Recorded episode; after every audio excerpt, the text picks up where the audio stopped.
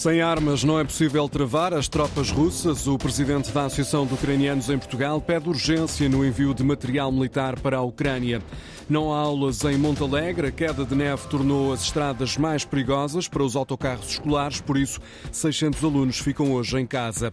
Começa daqui a uma hora o sorteio da Liga Europa. Sporting e Benfica vão conhecer os adversários nos oitavos de final da prova. Estão 11 graus no Porto e também em Coimbra, 12 em Faro e também em Lisboa, 14 em Ponta Delgada e 15 no Funchal edição das 10 da manhã com o Frederico Moreno. O presidente da Associação de Ucranianos em Portugal pede aos países ocidentais para acelerarem o envio de armamento para a Ucrânia.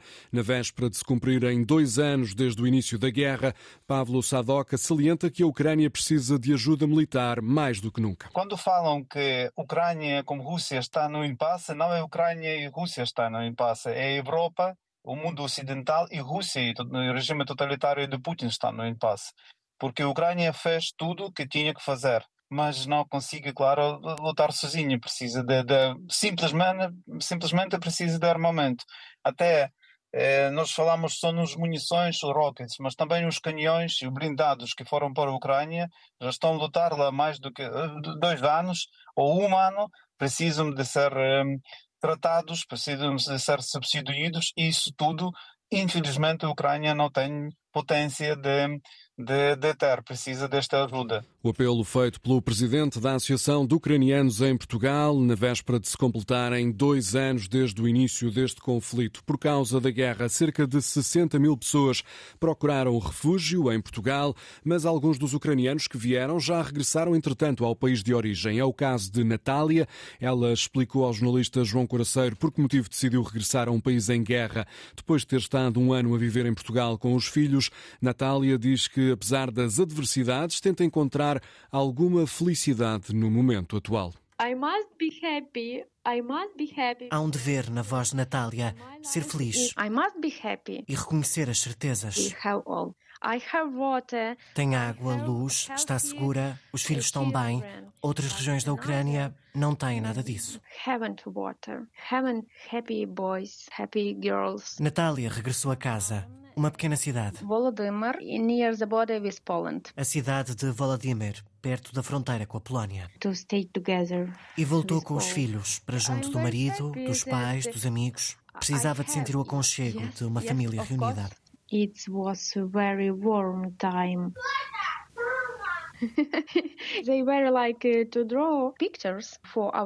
Os filhos de Mofi e Denis, 5 e 7 anos, fazem muitos desenhos para os soldados com os colegas da escola. Tentam encher de cor o desamparo. Natália fala num tempo de horror. Lembra quando voltou a pisar Kiev e o nervosismo que sentiu. E nas cidades à volta que chegaram a estar ocupadas pelo exército russo, a destruição total.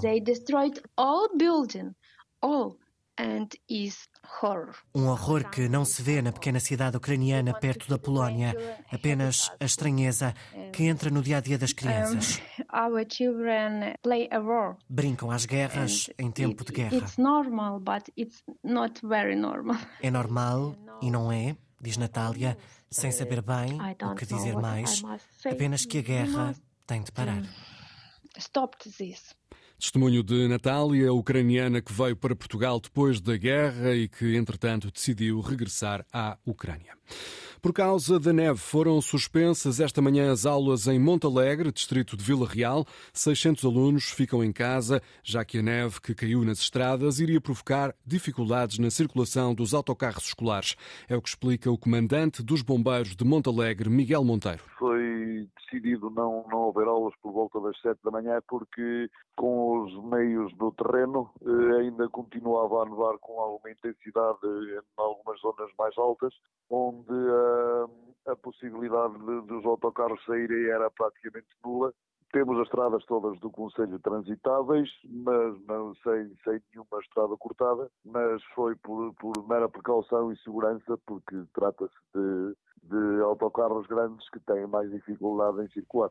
O comandante dos bombeiros de Montalegre a explicar esta decisão de suspender as aulas durante o dia de hoje. A queda de neve também se verifica na Serra da Estrela e as estradas do maciço central foram encerradas ao trânsito, é o que adianta a fonte da Proteção Civil. Em defesa da escola pública, a Escola Básica Dom Dinis, em Leiria, tem hoje à porta um protesto de professores. É uma manifestação convocada pelo STOP, o Sindicato de Todos os Profissionais de Educação. A escola não fechou, Joaquim Reis, apesar desse protesto, os alunos, quando ouviram o toque, entraram para as aulas. As aulas continuam a decorrer aqui na EB23 de Dom em Leiria. Os alunos, perante o toque, voltaram. Quem se mantém aqui fora são meia centena, cerca de meia centena para mais de docentes e não docentes, convocados pelo STOP num plenário concentração que eh, protestam com eh, a, situ a, situação de desrespeito, dizem, para com os profissionais da educação. Uma concentração onde é reafirmado a contagem de todo o tempo de serviço de docentes e não docentes. André Pestana, contudo, há mais questões que exigem venham a acontecer ou não. Exatamente, há muitas injustiças, infelizmente, mas hoje destacamos, além da que referiu muito bem, sermos contra a municipalização da educação e também o direito a todos os profissionais da educação, docentes e não docentes, a uma pré-reforma digna, porque eles estão exaustos, estão muito envelhecidos e para isso só é possível havendo um, um rejuvenescimento de todos uh, os profissionais de educação, docentes e não docentes, obviamente com maior qualidade e valorização das suas carreiras. E por isso é que no dia 2 de março iremos estar na grande arruada pela Escola Pública em Lisboa, no sábado às 15 horas a grande arruada em Lisboa no dia 2 de março, mas ainda antes em Alverca, 27 de fevereiro, também um plenário de concentração na escola secundária Gago Coutinho. Tudo para a luta continuar, segundo a perspectiva do STOP, em defesa dos direitos dos docentes e não docentes. Joaquim Reis, em direto de Leiria, junto à escola Dom Diniz, onde decorre este protesto convocado pelo sindicato Stop. O fim de semana não pode ser de passeio junto à praia. A autoridade marítima pede à população para evitar passeios hum, próximos do mar. O comandante José Luís Souza, porta-voz da autoridade marítima, explica que as ondas podem chegar aos 13 metros, por isso pede cuidados redobrados. Desaconselha-se de todo os passeios junto à orla marítima, nomeadamente nas zonas de maior exposição à ondulação, como é o caso dos pontões, dos porões ou dos molhos. São também desaconselhados os passeios junto às falésias ou pesca apiada eh, nas falésias, uma vez que estas zonas também estão muito expostas à ondulação. A Autoridade Marítima Nacional e a Marinha recomendam a toda a comunidade pescatória, bem como a náutica de recreio, a não sair com as embarcações para o mar, a manterem-se nos portos e uh, tomarem especial atenção à amarração destas. Avisos da Autoridade Marítima numa altura em que grande parte da costa está com aviso vermelho devido à forte ondulação, as ondas podem atingir os 13 metros. Mais de 20 motoristas de autocarros da cidade do Porto já foram vítimas de agressão ou tentativas de agressão por parte de passageiros. São dados divulgados à Antena 1 pela empresa de transportes STCP. Para que se possam defender de atos de violência, os motoristas começaram a ter aulas de defesa pessoal. O repórter Diogo Pereira foi assistir à primeira sessão. Parar a agressão. A primeira parte da formação é teórica. O formador, Polícia Municipal, vai explicando a este grupo de oito motoristas como funciona a lei e até alguns vídeos com algumas situações. Depois. Está dado. Eu sou indivíduo mais prático. E essa parte prática divide-se em dois exercícios. Primeiro, os motoristas são colocados em situações em que não estão ao volante. Chega ok? E depois não vai em cima do agressor. Isto foi para repelir e tentar pôr um termo. Usam-se bastões, pistolas e facas, tudo de plástico. Vai pegar nesta faca e eu vou-lhe fazer aqui o desarme. E em seguida, os exercícios já são dentro do autocarro. Simula-se aqui um ataque a quem está ao volante. Evita estar agredido ou puxar ou puxar.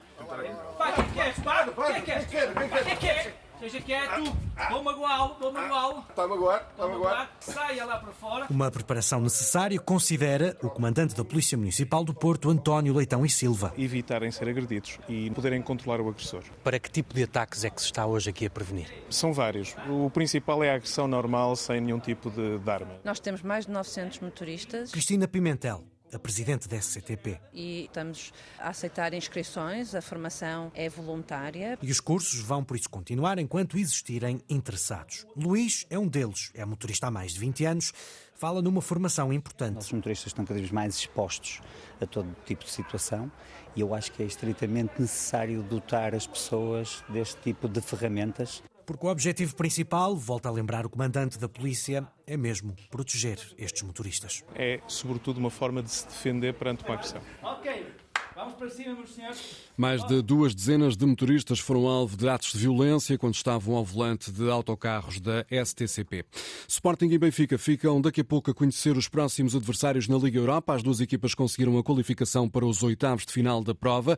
O sorteio da Liga Europa está marcado para as 11 da manhã. Entre os possíveis adversários estão equipas britânicas como o Liverpool, o Brighton, o West Ham e também o Rangers, assim como os alemães do Bayer Leverkusen, os italianos da Atalanta e ainda os espanhóis do Villarreal e os checos do Slavia de Praga. Frederico Moreno, notícias na Antena 1, RDP Internacional, Antena 1 Madeira e Antena 1 Açores. A informação também disponível em notícias.rtp.pt.